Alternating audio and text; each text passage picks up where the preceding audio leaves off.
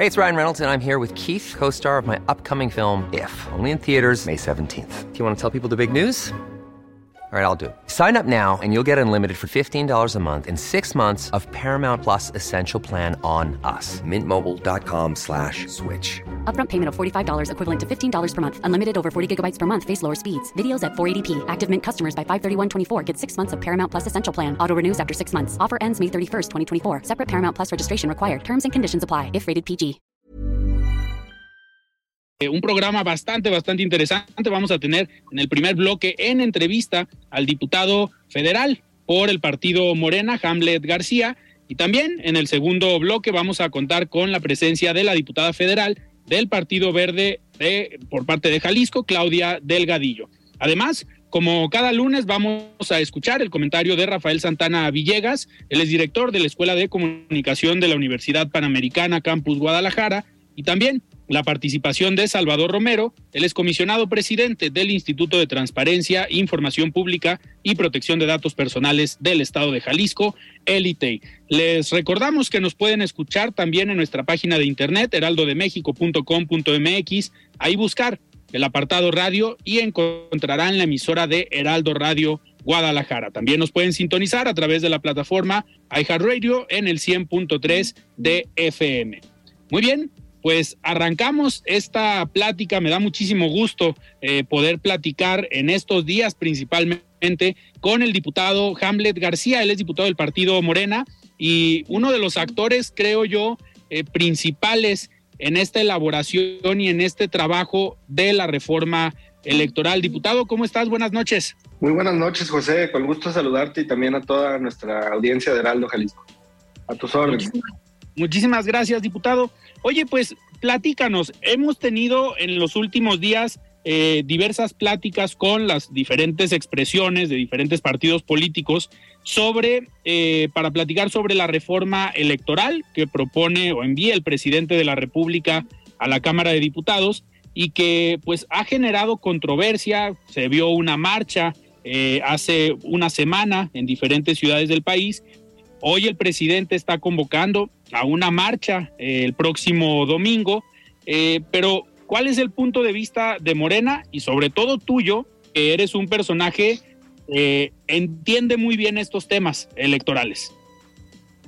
Pues mira, José, las marchas siempre van a ser expresiones de voluntad. En algunas ocasiones, bueno, pues serán ciudadanas, en otras serán mixtas, en otras serán enteramente partidistas, en algunas será de protesta, en otras de celebración. Yo creo que la, la marcha eh, que se dio el domingo pasado, pues se refiere a un movimiento desarrollado por sectores conservadores que han estado en contra del presidente de la República desde el inicio de su, de su mandato. Esto es natural. El presidente en las diversas encuestas tiene entre el 65 y el 70% de aprobación, entonces hay entre un 30 y 35% que está en contra de su mandato y decidió expresarlo ahora así, de esta manera, en, en las calles. Eh, es una marcha híbrida o mixta porque no se trataba enteramente de ciudadanos. En primera fila estaban marchando eh, los líderes de la oposición, el presidente nacional del PAN, Marco Cortés, el presidente nacional del PRI, lo que queda del PRD estaba ahí también, el expresidente Vicente Fox y pues otros personajes como el Bester Gordillo, Roberto Madrazo, em, empresarios también que estaban ahí presentes. Y en el caso de Jalisco, pues se vio a los legisladores de, oposición, del PRI, de Movimiento Ciudadano, que estaban ahí presentes en, la manifestación. Segundo, es una marcha o manifestación eh, que se desarrolló en plazas secundarias en todo el país. Desde mi perspectiva, pues el Zócalo indiscutiblemente es la plaza más importante de la Ciudad de México y del país. Y decidieron no ir al Zócalo, sino al Monumento a la Revolución y al Paseo de la Reforma. En el caso de Nuevo León, por ejemplo, no, no marcharon a la Macroplaza, que indiscutiblemente es eh, la plaza más importante del estado. En el caso de Jalisco, pues yo creo que es más importante la Plaza de la Liberación que, eh, que la Glorieta Niños Héroes, ¿no? Y aquí, bueno, pues tampoco lo, lo realizaron de esta manera. Entonces es una marcha que, abordó espacios secundarios en las distintas partes del, del país, José. Que, que, posiblemente esta decisión de no acudir al Zócalo a la Macroplaza o a la Plaza Liberación, eh, yo creo que era también por la incertidumbre o el temor de, de, no saber a cuánta gente podían llevar y cuánta gente podían convocar eh, simplemente con este tema de la reforma electoral, eh, porque no, digo, algunos partidos sí movilizaron, algunos partidos sí convocaron, pero pues se pensaba que era pues que se apuntara quien quisiera, ¿no? A lo mejor por esa decisión, pues llenar la macroplaza, llenar la Plaza Liberación, pues si llegaba un contingente pequeño, pues se iban a ver mal, ¿no crees? Sí, era, era muy complicado. Eh, para llenar el Zócalo necesitas 140 mil personas. Eh, no, no cualquiera llena el Zócalo. Claro. Incluso se han dado, no estoy hablando solamente de movimientos políticos, se han dado conciertos en el Zócalo donde está a medias o una cuarta parte o una tercera parte. En otras ocasiones sí está, sí está lleno. Eh, la Plaza de la Liberación de igual, de igual manera, me parece que sí tuvieron temor precisamente en la, en la convocatoria, no se tuvieron fe sobre la importancia del, de su movilización. Pero sigue abierta la oportunidad, o sea, si desean hacerlo en una segunda ocasión, esta vez sí asistir al, al Zócalo, a la Plaza de la Liberación, a la Macroplaza, pues pueden, pueden hacerlo. Y es una expresión muy clara de los sectores conservadores que están en contra del presidente de la República. Del otro lado, bueno, pues ya, ya está la marcha convocada para el 27 de noviembre en la Ciudad de México del Ángel del Zócalo. El presidente de la República va a acompañar la, la, marcha. Esto se da en el marco de su cuarto informe de gobierno. Es eh, necesario recordar que hace un año nos reunimos con él en el Zócalo, el primero de diciembre. Eh, este, en esta ocasión, el domingo 27 es el domingo más cercano a la fecha del primero de diciembre en que se rinde el informe y está dentro del marco legal de más o menos siete días para que se puedan realizar este tipo de, eventos. No hay ningún, ningún problema. Y ciudadanos de todo el país, incluyendo Jalisco, pues va, vamos a ir a acompañar al presidente de la República a esta manifestación masiva, José. Que, que al final eh, se entiende, y por lo dicho por el mismo presidente, pues es una marcha o un evento en defensa de la reforma electoral que plantea el presidente. Así se entiende, ¿no? Claro, es un momento también de discusión pública de la reforma electoral. Llevamos prácticamente todo el periodo de, sesiones con este tema. Eh, hemos tenido la oportunidad de discutirlo en los diferentes distritos del país, eh, también de asistir a las universidades. Hemos estado en la UNAM, en la UAM, en el POLI. En Guadalajara hemos estado en el Tecnológico de Monterrey y estuvimos en un campus también de la, de la UDG dialogando con los estudiantes sobre esta iniciativa presidencial. Entonces ha sido ampliamente difundida, discutida en los medios de comunicación y también sometida a eh, la consulta, digamos, a través de encuestas de la ciudadanía en general. Y aquí tenemos tres ejercicios muy interesantes. El primero fue una encuesta del INE que lamentablemente pues le escondieron a la representación de, de Morena. Nosotros dimos a conocer el correo electrónico en el que la directora de comunicación del INE pues informa que la encuesta efectivamente no la remitieron al partido, sino solamente a la Secretaría Ejecutiva del Instituto, pues no tiene nada que ver. Es como si te dijeran que una información que solicitó Heraldo se le envió a la Coordinación de Comunicación Social de una dependencia, pero no al medio de comunicación, pues eso de nada sirve. Eh, y no tiene que ver una cosa con la otra, como para que existiera un, un error. En esta encuesta, pues se verificó que existen altos umbrales de apoyo a la iniciativa presidencial. Después se descalificó por el tamaño de la muestra porque eran 400 entrevistas telefónicas. Eh, entonces vino una segunda encuesta, esta vez contratada por, por el Comité Nacional de Morena a Parametría. Y una tercera muy interesante del diario El País a la encuestadora Encol. Y la verdad es que a pesar de que ha transcurrido más de un mes en la discusión pública entre el levantamiento de una y otra, no hay variaciones sustanciales. Te doy algunos ejemplos. Reducir el número de diputados federales y senadores. La del INE da 87%, parametría 79%, ENCOL 83%.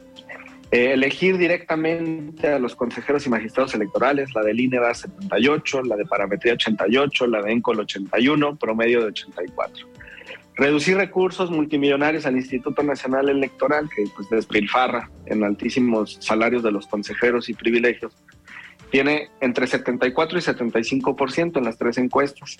Y destinar menos recursos a los partidos políticos tiene 93% de apoyo en la del INE y 80% en Panametría. Voto electrónico alcanza hasta 68% de respaldo y evolución del INE al INEX 62%. Entonces, con estos porcentajes de amplio respaldo en la iniciativa presidencial, pues nosotros vamos a someterla a votación en las comisiones de puntos constitucionales y reforma electoral y después al, al Pleno, José.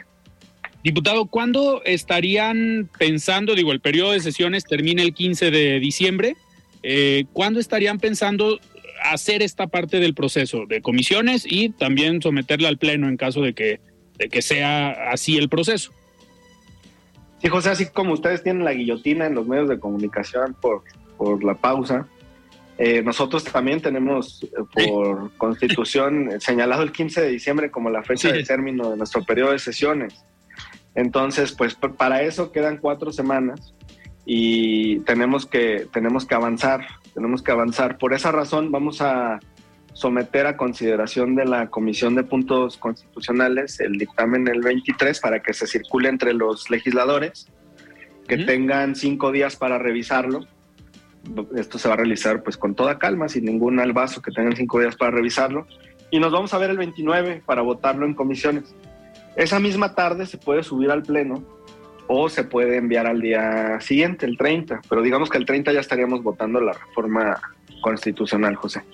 Ok, ¿y cuál es la expectativa, diputado, de ustedes, del grupo, digamos, que está operando desde Morena, eh, pues esta negociación? Porque al final, digo, se ha generado mucha polémica en el tema, aparte de que es el INE y se ha generado un discurso que pues que se quiere afectar al INE, eh, pero una parte importante de la polémica, pues es por la decisión de las negociaciones entre los partidos, de la oposición, saber si el PRI se va a doblar, como pasó en el tema de la ampliación de las fuerzas militares en tareas de seguridad. Hoy el PRI pues sale con un discurso que no van a votar a favor, eh, que están firmes, pero pues queda la duda. ¿Cuál es el escenario que están viendo ustedes, diputado? Porque el presidente ya habló de un plan B. Eso a, mí digo, me llama la atención porque el presidente siempre ha sido como muy tajante en sus objetivos. Eh, al menos yo nunca lo había escuchado como hablar de un plan B. ¿Qué escenario están viendo ustedes ahí en la Cámara?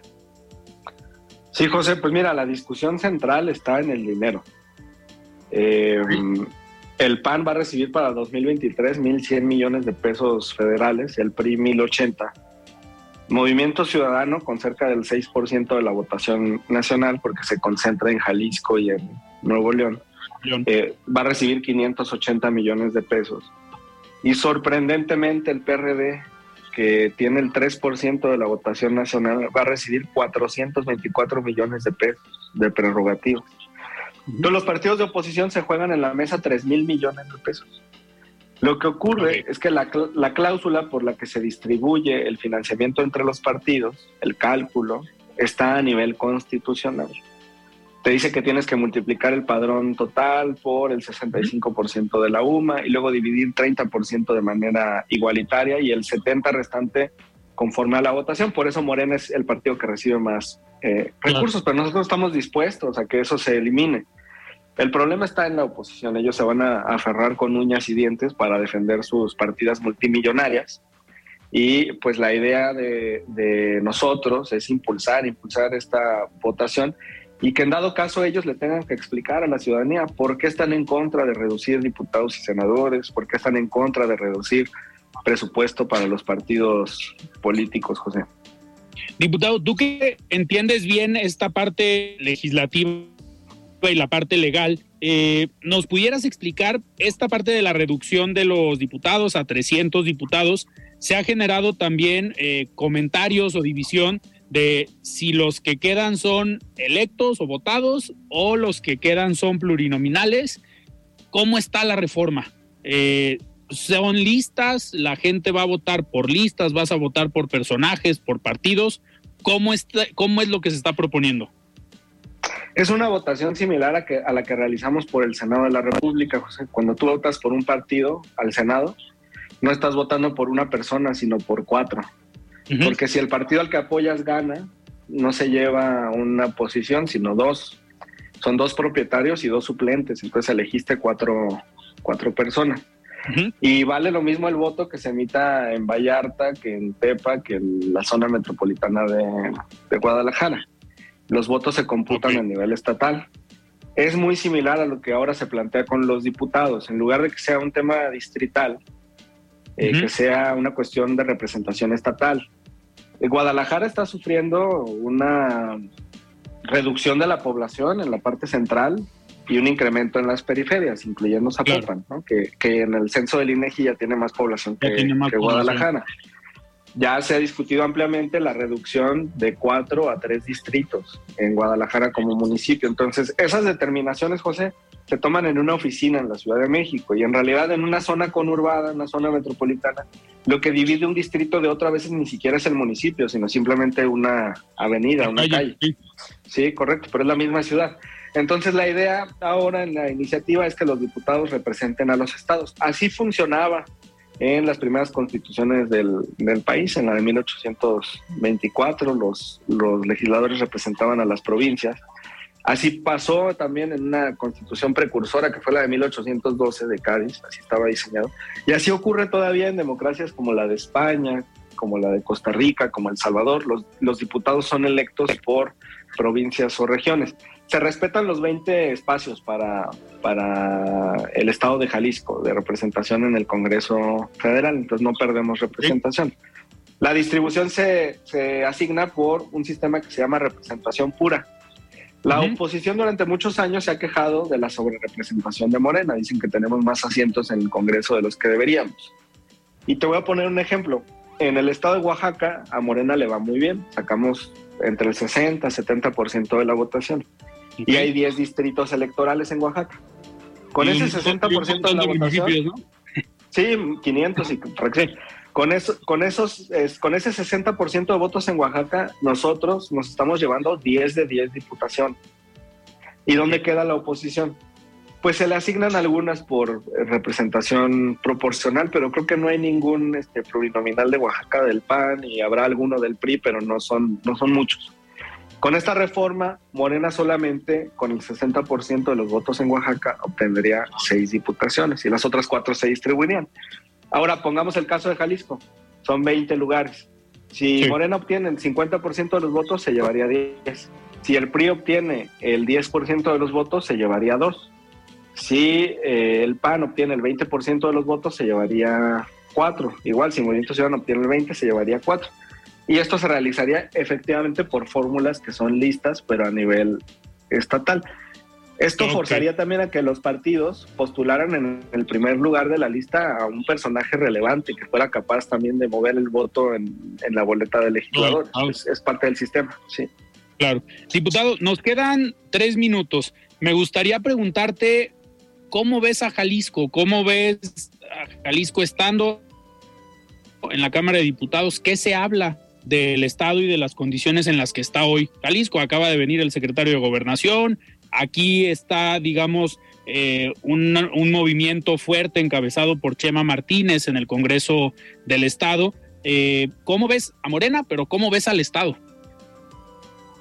Bueno, el Estado tiene apoyo de la Federación. Aprobamos 4.700 millones para el Zapotillo, ¿no? Que va a ser una solución de mediano plazo al agua en la zona metropolitana de, Guadalajara.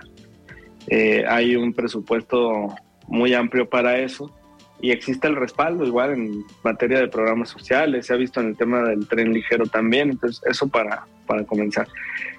Segundo, yo estoy seguro que eh, existe mayor coordinación cuando los gobiernos pertenecen al mismo partido político. Eh, así ha ocurrido en otras entidades federativas, en Nayarit, en Sinaloa, donde ya gobierna Morena. Entonces, de cara al 2024, pues eh, veo una tendencia ascendente de, Morena, un desgaste del movimiento ciudadano por el ejercicio de, gobierno y un ánimo de confrontación del gobernador hacia la federación que no ha sido adecuado porque esto implica falta de coordinación y eso al final de cuentas pues repercute en la ciudadanía. Es mejor que todos jalemos parejo. Claro. Diputado, nos queda un último minuto. ¿Qué esperas para el 24, tanto en Jalisco como a nivel federal?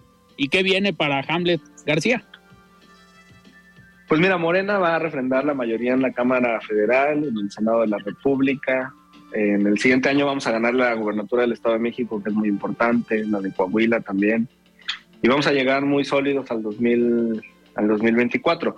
Yo veo que hay extraordinarias propuestas para la presidencia de la República. El canciller Marcelo Ebrard, quien de hecho ahorita está en la reunión del, COP20, ¿no? representando a México, sentándose con los presidentes de otras naciones, negociando temas estratégicos de tú a tú con Estados Unidos, con Canadá, con Japón, con las naciones europeas.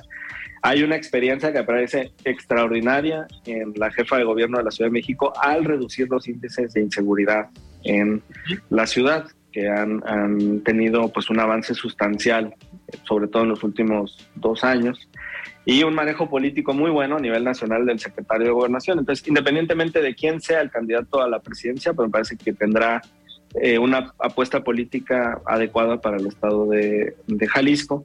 Y tendremos que definir al interior quién, quién va a ser nuestra candidata o candidato a la gubernatura del, del estado. Pasamos por un proceso de renovación del Consejo Nacional y nos permitió construir ahí en, en, unidad también. Entonces yo siento que las cosas van, van bien de cara al 2024. Perfecto, diputado. Antes de despedirnos e ir un corte, vamos a escuchar el comentario de Rafael Santana Villegas. Él es director de la Escuela de Comunicación de la Universidad Panamericana Campus Guadalajara. Estimado Rafa, ¿cómo estás? Buenas noches. La voz de los expertos. Hola Alfredo, me da mucho gusto saludarte a ti y a quienes amablemente nos escuchan esta noche. Espero que todos hayan disfrutado de este fin de semana largo. El día de hoy, Alfredo, les quiero hablar de un fenómeno que poco a poco se ha ido incrementando y que se conoce como negacionismo, el cual hace referencia a ciertos aspectos del comportamiento humano que deriva en que grupos de individuos toman la elección de negar realidades históricas para evadir verdades que pueden parecer incómodas. En nuestros días se presentan personas que niegan de manera tajante que episodios históricos como el holocausto y la pandemia hayan existido. Algo similar como con los terraplenistas, quienes insisten fervientemente que la Tierra es plana. Todos estos movimientos surgen, de acuerdo con la consultora Ariadna Romans, a partir de lo que conocemos como posverdad, o sea, la generación masiva de noticias falsas en la red y un constante cuestionamiento de la veracidad de los hechos, haciendo parecer que la mentira se ha banalizado y que algo es verdad solo si quien la dice me simpatiza o lo que se dice va de acuerdo con mis ideologías. La sistemática negación de hechos históricos como los que mencionamos anteriormente y cuyas evidencias están de sobra validadas nos pone en riesgo de que la crisis se repita. De acuerdo con un comunicado de prensa de la UNESCO fechado el 13 de julio de 2022, la mitad de los contenidos de la plataforma social Telegram que están relacionados con el holocausto lo niegan o distorsionan los hechos. Ante esto, la UNESCO ha hecho una recomendación a las plataformas sociales a supervisar y regular los contenidos negacionistas, al igual que también llamó a los gobiernos a impulsar programas de formación, alfabetización mediática y capacidad crítica ante este tipo de información. En este sentido, recalca Ariadna Romans, que si cualquier hecho puede negarse o cualquier evento puede ponerse en entredicho, no hay límites que los sistemas democráticos puedan soportar, pues si se acepta que nada es completamente cierto, entonces todo podría ser falso. Dice Joaquín Müller-Thyssen, exdirector de la Fundación BBVA, que la gran diferencia de la posverdad respecto a la mentira radica en la disponibilidad del individuo para aceptar el engaño y se dice que este desplazamiento de la verdad tiene su origen en la fuerza que han tomado en nuestro mundo las emociones frente a la objetividad de los hechos. Es decir, dejamos que nos nuble la pasión en lugar de analizar de manera crítica lo que ocurre. Lo anterior nos lleva a la división que se vive en muchos países, donde se defiende a capa y espada o se ataca despiadadamente a los actores políticos bajo argumentos de mera simpatía, sin que existan argumentos que permitan construir acuerdos, pues no pueden existir estos cuando lo que impera es la máxima de que si no estás conmigo, estás contra mí. Concluye el mismo Müller dicen que la verdad de los hechos es una manipulada verdad de las pasiones. Alfredo, hace unos cuantos días el país vivió un episodio más de la actual polarización. Mientras una gran cantidad de personas marchaban por defender una causa que a todas luces les parece justa, otra parte los tachaba de ir en contra de una transformación que cambie las viejas prácticas del pasado, generando una gran confusión en la sociedad que seguramente mostrará estar a favor o en contra de este ejercicio dependiendo solamente de la simpatía que tenga hacia el actual gobierno y no bajo un análisis crítico de la situación.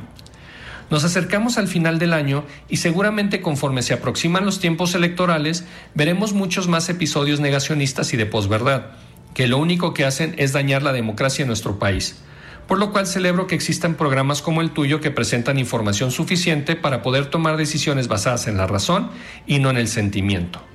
Alfredo, amable auditorio, les agradezco mucho su atención. Les recuerdo que soy Rafael Santana y me encuentran en Twitter como arroba rsantana71 por si desean continuar con la conversación. Buenas noches y buen inicio de semana. Muchísimas gracias, Rafa, por este comentario. Diputado, tenemos que ir a un corte, pero muchísimas gracias por estar hoy en la noche aquí en De Frente en Jalisco.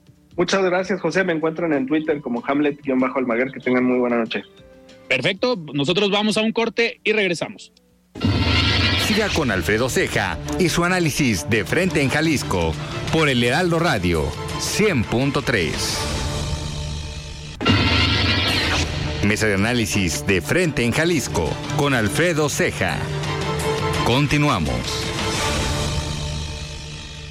Muy bien, estamos de regreso aquí en De Frente en Jalisco y antes de iniciar esta plática con el diputado local del partido Hagamos, Enrique Velázquez, vamos a escuchar el comentario de Salvador Romero, el expresidente del Instituto de Transparencia, Información Pública y Protección de Datos Personales del Estado de Jalisco. Estimado Salvador, ¿cómo estás? Buenas noches. La voz de los expertos. ¿Qué tal, mi estimado Alfredo? Buenas noches, ¿cómo estás? Un gusto saludarte como cada semana. Y bueno, pues ya esta semana arranca la Feria Internacional del Libro en Guadalajara. Y eh, como ya es una tradición para el Instituto de Transparencia de Jalisco, el ITEI, en conjunto con el INAI, el Instituto Nacional de Transparencia, tendremos el pabellón de la transparencia dentro de la feria. Y pues eh, quiero aprovechar este tu espacio para invitar a todos los radioescuchas a que nos visiten en el pabellón de la transparencia de la Feria Internacional del Libro, donde tendremos pues eh, un, un sinfín de actividades lúdicas para niños, juegos, premios y también tendremos la presentación de revistas, libros, cuadernillos, guías. ¿Para qué? Pues para que la gente eh, eh, conozca mejor sus derechos de acceso a la información pública, por un lado, a realizar solicitudes de información, a verificar portales de transparencia, a descargar información pública, porque es muy importante que toda la sociedad se involucre y ejerce este derecho, toda vez que de lo contrario pues dejamos en manos de los gobernantes las decisiones que nos deberían de preocupar y ocupar a todos. La democracia consiste mucho más que en ir a votar cada domingo, digo cada tres años, eh, un domingo cada tres años. La democracia es participar activamente, de, no, no digo diariamente, pero sí. Millions of people have lost weight with personalized plans from Noom, like Evan, who can't stand salads and still lost 50 pounds. Salads, generally, for most people, are the easy button, right? For me, that wasn't an option. I never really was a salad guy. That's just not who I am. But Noom worked for me. Get your personalized plan today at Noom.com. Real Noom user compensated to provide their story. In four weeks, the typical Noom user can expect to lose one to two pounds per week. Individual results may vary. I'm Sandra, and I'm just the professional your small business was looking for. But you didn't hire me because you didn't use LinkedIn jobs. LinkedIn has professionals you can't find anywhere else, including those who aren't actively looking for a new job but might be open to the perfect role, like me. In a given month, over 70% of LinkedIn users don't visit other leading job sites. So if you're not looking on LinkedIn, you'll miss out on great candidates like Sandra. Start hiring professionals like a professional. Post your free job on linkedin.com/people today. activamente en todos los temas que nos ocupan eh, y que nos deben de preocupar de nuestra colonia, de nuestro municipio, eh, de, digamos, del de lugar donde trabajamos, porque de lo contrario, eh, las autoridades cuando no son supervisadas por la ciudadanía, pues pueden correr el riesgo de tomar decisiones que no nos convengan a todos.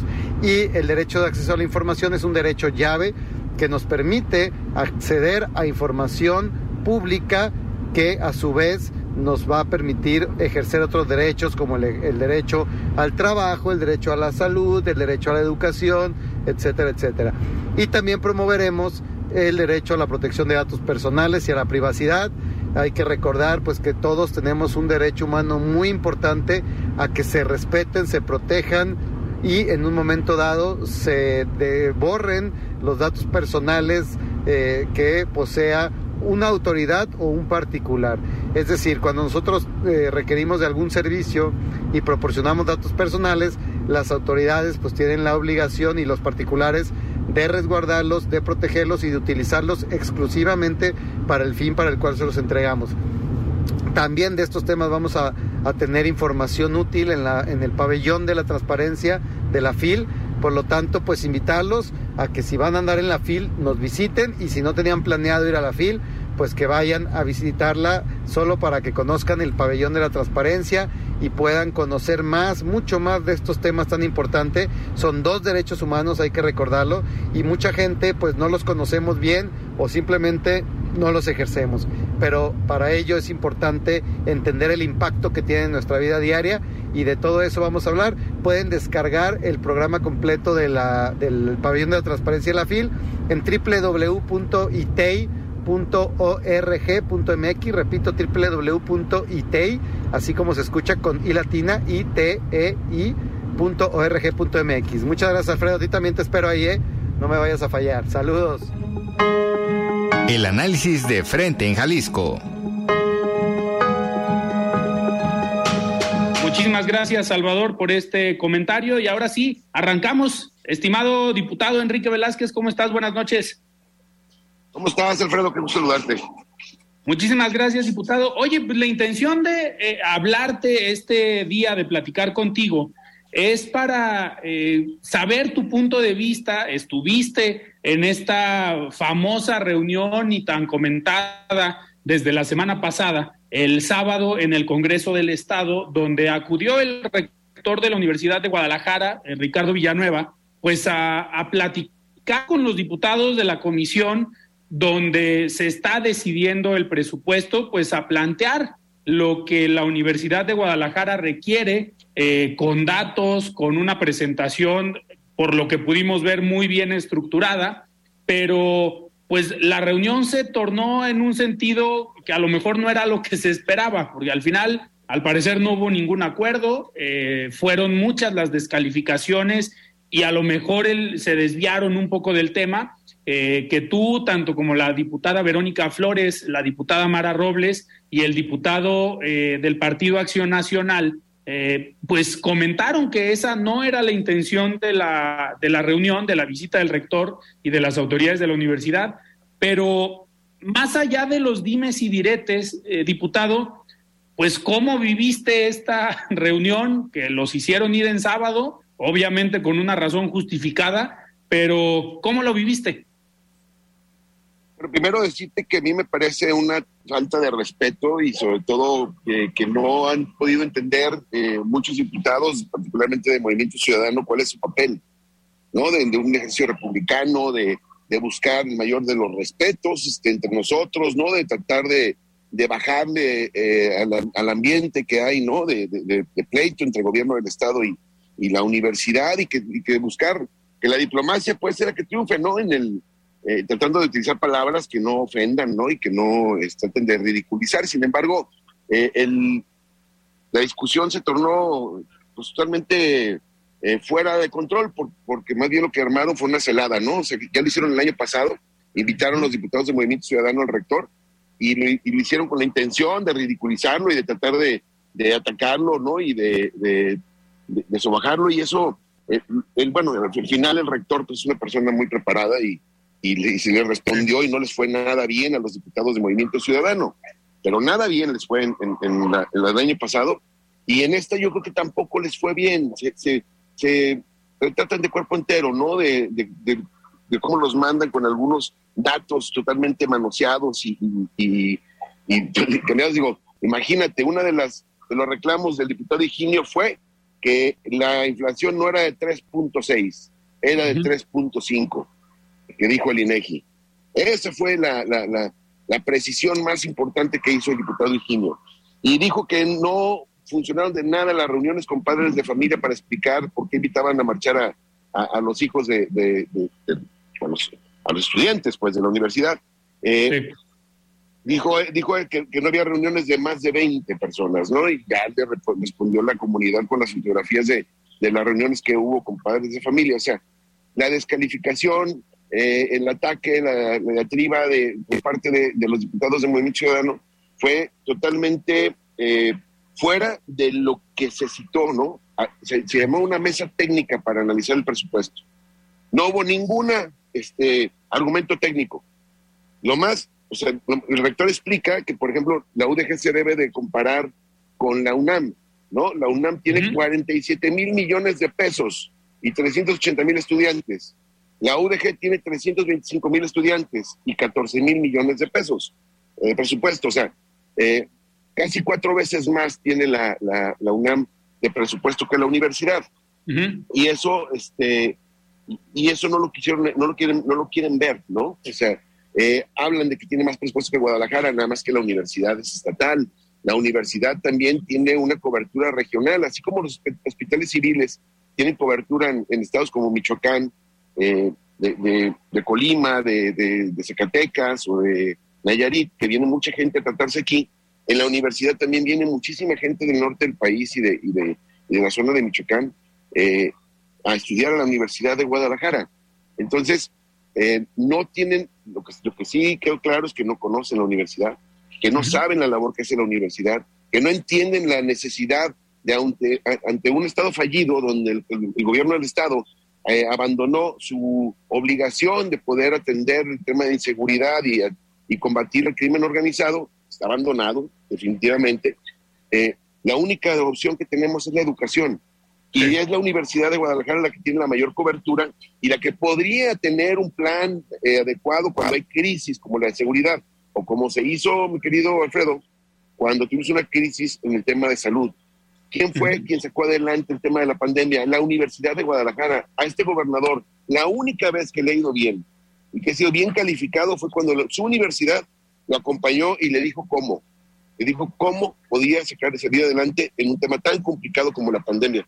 Entonces, hay cosas que no nos explicamos de cómo eh, se, ha, se, han vuelto pues, una bola de pandilleros que, que citan a, una persona a un lugar para luego golpearlo. Este, y que bueno, afortunadamente pues el rector sabe defender muy bien y, y atender bien las cuestiones y los, los dejó sin argumentos. Claro. Todo lo que hicieron fueron las descalificaciones. Eh, en uno de los, eh, de los puntos, diputado, me tocó ver la sesión, obviamente. Eh, hacen, hacen referencia a las llamadas empresas universitarias, que si bien algunos las quieren ver como un negocio, el rector ahí mismo les respondió que, a ver, no se le da dinero de la universidad a las empresas universitarias, sino que las mismas, y puso como ejemplo el auditorio Telmex, son autosustentables, de gasta tanto dinero al año, pero recibe como eh, ingresos, como utilidades, tanto recurso al año, entonces tenemos una utilidad de eh, tal porcentaje. Ese tipo de eh, mensajes, diputado, ¿crees tú que van en el sentido otra vez para el argumento inicial, que era lo del Museo de Ciencias Ambientales, que forma parte de este complejo de eh, cultural o del Centro Cultural eh, Universitario. Pero ¿crees tú que ese ataque hacia las empresas universitarias era volver al mismo argumento inicial de los 140 millones de pesos? Sí, yo creo que ellos justifican su ataque a la universidad tratando de desviar atención sobre que la universidad lo único que tiene que hacer es, es aulas y, y, tener maestros enfrente. Cuando la educación integral tiene que ver con la promoción de la cultura, de la lectura, ¿no? de, hábitos de, estudio, de aprendizaje, de el desaprendizaje, de desaprender, tenemos que, eh, decir Roberto Menchú la semana pasada, que muchos tenemos que desaprender algunas cosas para volver a aprender, porque como nos enseñaron estaba bien. Y la universidad tiene esa obligación. Mira, yo se los dije muy claro, están hablando de la FIL, van a proponer que, se, que, desaparezca la FIL. Oye, eh, le están dando, eh, creo que dos millones de pesos el gobierno del Estado a la FIL. Le daba siete. Este, la verdad es que no, no, lo revisé bien, pero lo más que le ha dado el gobierno del Estado son siete millones. y derrama económica que deja la FIL es de miles de millones de, pesos.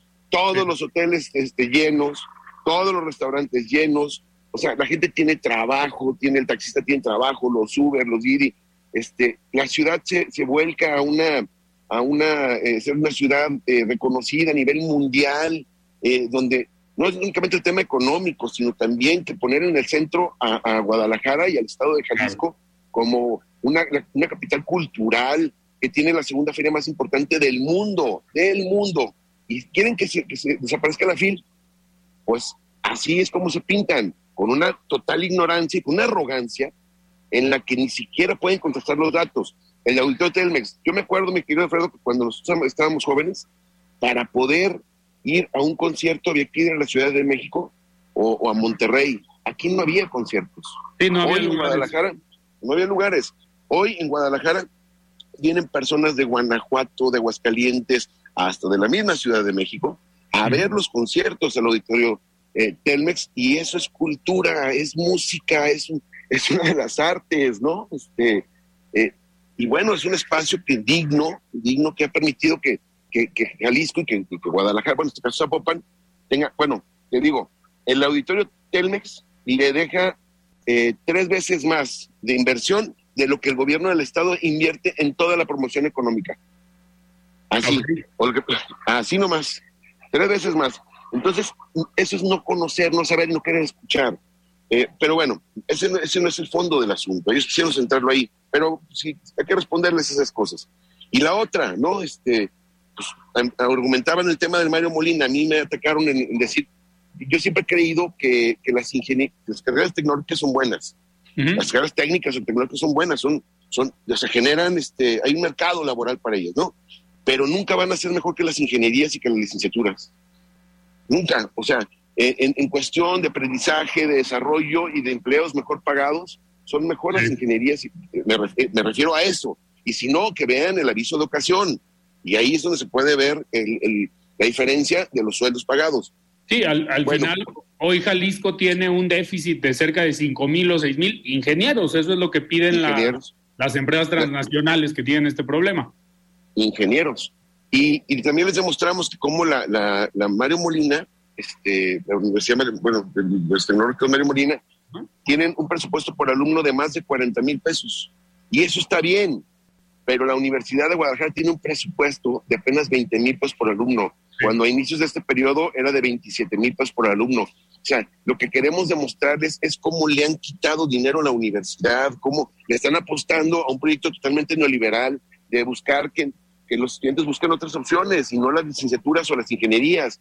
Bueno, eso haremos algunos que no estamos de acuerdo porque lo vimos cómo lo quisieron hacer en muchos países para eh, ser maquiladores. Nosotros quisiéramos que en México se pudiera desarrollar nuestra propia tecnología y es a partir de la investigación y de las ingenierías y de las licenciaturas como se puede generar la investigación para poder desarrollar eh, tecnología. A eso me refería. Ese fue el, argumento, eh, buscando que, que, o sea, es que hay quien cree que el que nace pobre debe seguir pobre toda su vida, ¿no? Nosotros creemos que eh, la palanca para poder sacar del atraso y de la pobreza a las personas es la educación y me refiero a toda la educación, incluida la tecnológica. Pero debe de haber más impulso a el desarrollo de tecnología y este y también, claro, a las, a las ciencias sociales, ¿no? No todo es el tema del mercado, sino es la formación de ciudadanía, la construcción de nuevas formas de entendimiento, ¿no? Este, de, usar de manera correcta el, idioma, de convivir, de respetar las reglas. Esa es la educación, de respetar las leyes. Y lo que hicieron los diputados me parece que fue un asunto totalmente fuera de, control. Así les gusta a ellos, así se los pidieron, así se los ordenaron y así lo ejecutaron. Y bueno, pues eso, si te fijas, les dieron, les, dieron hasta el discurso que tenían que leer. Y, y qué lástima, ¿no? Diputado, tú, a ver, a lo largo de, tu trayectoria política ya has sido varias veces diputado y te has caracterizado por estos eh, discursos eh, firmes, eh, discursos fuertes, pero obviamente con datos. en la comparecencia, a mí me, bueno, no comparecencia, en la reunión, perdón, a mí me llamó mucho la atención que pareciera, y el mismo rector se los dijo, o no recuerdo si tú mismo, pues que no habían llegado preparados los diputados, que al final ese es su trabajo, tú como legislador lo sabes, llegas con datos a una reunión, eh, por lo menos conociendo también los datos de la Universidad de Guadalajara, que es, era obviamente la postura que iban a defender tanto tú como Mara eh, Robles, siendo objetivos, eh, pero algunos diputados, a mí me llamó mucho la atención una compañera diputada tuya del Partido Verde, que dijo pues que no necesitaba llegar preparada ella a las reuniones como diputado. ¿En qué nivel los deja ustedes como compañeros? Bueno, es que la historia va a poner aquí en su lugar, ¿no? En ese, sentido, mira, lo más, lo más lamentable, mi querido Sergio, es que el, rector llegó y presentó una serie de datos y de exigencias y de comparativos para poder hablar de 220 eh, millones de pesos que hacían falta para poder construir algunas escuelas, ¿no? Este, estamos hablando de infraestructura, pero también del presupuesto de la universidad. Les, demostró cómo ha ido bajando el porcentaje. Por ejemplo, un dato muy claro, porque todo el mundo dice, es el presupuesto más grande de la historia. Bueno, es que hay una, una cosa que se llama presupuesto irreductible. Ningún presupuesto va a ser menor que el del año anterior. Eso que, que los de MC les encanta decir, es histórico y todo es histórico porque nadie estaba en ese momento, a esa hora, en ese lugar, más que ellos. Eh, pues resulta que lo que se debe comparar más bien contra el presupuesto del Estado. Del presupuesto del Estado, ¿cuánto representa lo que le invierte esa educación y en este caso la universidad? Bueno, pues con Emilio González Márquez representó un incremento del 19% con respecto a lo que creció el Estado. Y en el caso de, de, Enrique Alfaro, el año pasado creció eh, 10% el presupuesto del Congreso, del, gobierno del Estado, y el de la universidad eh, creció 3.2%. Y en esta vez, bueno, si le quitan la inflación, pues prácticamente no hay crecimiento. Y, en este año van a crecer 21 mil millones de pesos más, 15.5% más. Y a la universidad le están dando el 6% que ellos dicen, pero si le quitan la inflación, este, pues prácticamente queda en 1.6. O sea, eso es lo que nosotros, esos datos comparativos, o sea, lo decía el rector, lo decía con tortillas, lo digo con manzanas. Si hace, hace dos años, hace dos años, una manzana te costaba un peso, ahora la manzana te cuesta 1.20 y tú le sigues dando 80, 80 centavos para que, para que compre la misma manzana, pues no le alcanza. No le alcanza. O sea, eso, eh, es, eso es lo que confunden mucho los diputados y bueno, pues yo creo que siempre sí hay que llegar preparado, ¿no? Y, y para poder que traer algunos datos y por lo menos, si no tienes datos y no conoces, pues por lo menos escucha y haz preguntas y contrasta, y, pero la verdad es que eh, fue, digo, lo, vuelvo a decir, invitaron a una persona a, su casa para patearlo en su casa, ¿no? Este, y pues vemos algunos que no nos gusta ese, estilo, defendimos los datos de la universidad y sobre todo, pues eh, sí nos gustaría este, poder eh, reivindicar la labor del Congreso en un espíritu totalmente propositivo, que pueden ser duras las, las, las, las intervenciones, sí, que pueden eh, decir que alguien está mintiendo, sí, pero hay que demostrarlo, no nomás, no nomás ladrarlo, ¿va? no nomás gritarlo. Eso, eso es lo que nos pareció más grave de la, de la comparecencia. Pero ya sabíamos, ¿no? Porque así son, así se han mostrado, ¿no? Y lo dije bien clarito, mi querido Alfredo. El pleito empezó no, o sea, porque, cambió de opinión el gobernador. O sea, nosotros siempre hemos sostenido que la del Zapotillo no se tenía que hacer. Él también lo sostuvo, por eso hicimos una alianza y él se echó para atrás, nosotros no. El tema de las vías panamericanas, siempre hemos dicho que es una zona de amortiguamiento, que no teníamos, que, ojalá no fueran habitadas, que fue un error construirlas ahí, que las tumbaran, incluso propuse yo, que las quitaran. El gobernador cambió de opinión, decía lo mismo que yo, cambió de opinión, nosotros no. En el tema de Iconia, de, de este ataque a la barranca, una zona que decíamos que era mejor hacer un parque, el gobernador dijo que no se hiciera, después dijo que siempre sí. Entonces, todo esto que la universidad y los universitarios nos hemos opuesto por cuidar el medio ambiente, por, por tratar de, ver que se metan bien, bien, los recursos y busquemos una alternativa viable para traer agua a Guadalajara, este, él fue el que se echó para atrás y nosotros no. Entonces, ah, ¿eso les molesta? Sí, muchísimo. Ah, pero nosotros seguimos pensando lo mismo. Diputado, nos quedan dos minutos, pero me gustaría preguntarte si después de esta reunión que tuvieron el sábado, ¿esperas tú que eh, la dinámica, los mensajes y las diferencias entre ambos grupos, el Grupo Universidad de Guadalajara, el Partido Hagamos y el gobierno del Estado y Movimiento Ciudadano, eh, se incrementen? Sabemos y hemos visto, tú lo has dicho aquí en el espacio eh, en otras ocasiones, que por ejemplo la ley que tú estás proponiendo, la, iniciativa de donación de órganos, pues está detenida por un tema eh, político. ¿Consideras tú que este, este, digamos, este tono de la dinámica política en el Congreso va a seguir con esta iniciativa y obviamente con el presupuesto de la universidad y del Estado? Fíjate, hay una, el rector les, les enseñó que la, la, federación va a dar 175 millones más. A, a, a no recuerdo la, la, cantidad exacta, pero alrededor de 175 millones más para la universidad. Y les decía, bueno, nomás consideren la contraparte, que es el 48% de esos, de esos este, 175. Eh, son, cerca de 300 millones de pesos, no, poquito más de 300 millones de pesos. Y, y para, para, el, para el gobierno del Estado serían como 160 millones. Entonces, se los dijo ahí. Creo que les convendría hacerlo para uh -huh. no desfasar el, el 52-48 que tiene la obligación del, del Estado. Pero sin embargo, pues no, no hay, no, no, se muestra, no se les mostrado nada de cariño ni de amor por la universidad. ¿eh? Es unas ganotas de, de patear la universidad, pero sobre todo, pues lo que no entienden es que no, no, no perjudican al, al rector ni a muchos de nosotros, perjudican a los nuevos espacios y a los jóvenes y a los estudiantes. Es ahí donde, donde están haciendo daño. Ojalá un día se den cuenta para que lo puedan rectificar. Y sí, efectivamente, eh, hay iniciativas que por haberlas propuesto yo, este, van para atrás y me lo han dicho mismos diputados de MC, que por eso es. Yo lo hablé en la glosa con el, con el secretario de Salud.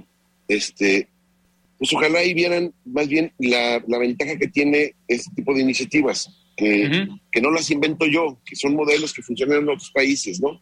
Pero que al, al verse nomás el ombligo, al estarse viendo, pues no tienen agenda de nada, no hay propuestas de nada, todo, todo es para subir las penas y este y ver cuánta gente metes a la cárcel y, y todo es de acuerdo a la, a la, nota que se lee en mural y luego este, de, de, ahí sale una iniciativa cada semana y, y ese, ese, tipo de cosas de, de, no tener agenda como para plantear qué tipo de Estado o qué Estado queremos dentro de los próximos 20 años, pues ojalá pudieran claro. quitarle el nombre y vernos por las causas que eh, sí eh, ayudan a, a Jalisco, ¿no? Muy bien, pues diputado, Vamos a seguir muy atentos de este tema. Yo en verdad te agradezco que, que, participes hoy aquí en De Frente en Jalisco y pues seguiremos atentos de tus iniciativas y de lo que pase al final con el presupuesto de la Universidad de Guadalajara y obviamente de todo el presupuesto para el Estado. Muchísimas gracias. Buenas noches. A ti, mi querido Alfredo, gracias. Un, un saludo a toda la gente que nos escucha. Muy bien, platicamos con el diputado Enrique Velázquez. Yo soy Alfredo Ceja. Nos despedimos. Y nos sintonizamos el día de mañana. Muy buenas noches. Alfredo Ceja los espera de lunes a viernes a las 9 de la noche para que junto con los expertos y líderes de opinión analicen la noticia y a sus protagonistas. Esto fue De Frente en Jalisco, otra exclusiva de El Heraldo Radio.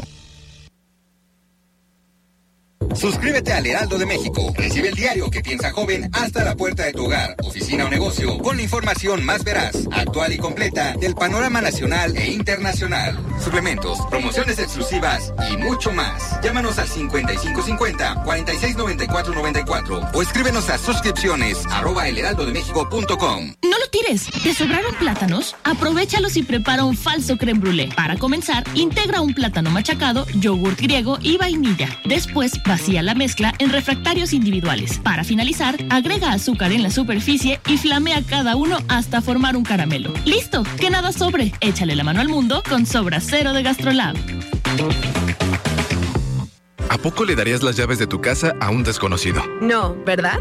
Así como cuidas tu patrimonio, protege tus datos personales. Tu nombre, dirección, teléfono y cualquier otra información que permita identificarte son datos personales. Si consideras que tu información personal ha tenido un uso indebido, llama al Telinai 800-835-4324, donde te brindarán asesoría. El INAI es el organismo autónomo encargado de proteger tus datos personales. Ejerce tu derecho y toma el control de tu privacidad el Senado de la República amplió el plazo para que las Fuerzas Armadas participen en tareas de seguridad pública uno de los retos más importantes en la actualidad, con la condición de que se rindan informes y cuentas puntuales al Congreso, se cree un fondo de apoyo a estados y municipios para fortalecerlos en su ámbito y se respeten los derechos humanos.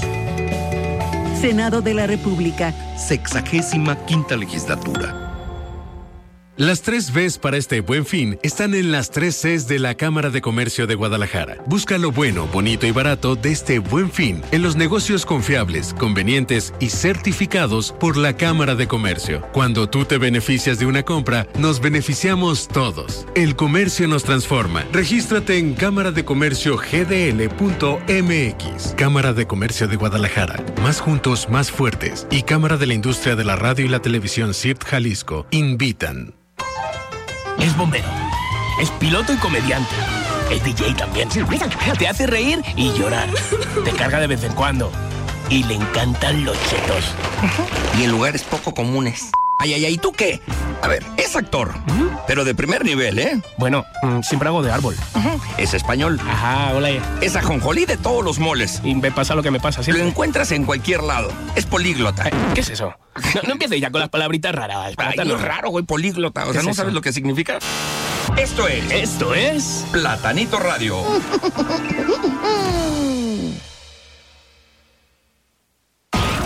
Estás escuchando XHAB FM, el 100.3 FM, transmitiendo con 97.000 watts de potencia desde Avenida Unión 163, despacho 510, Colonia Obrera, en Guadalajara, Jalisco. Código postal 44140, en Guadalajara, Jalisco. El Heraldo Radio Guadalajara, una estación de Heraldo Media Group.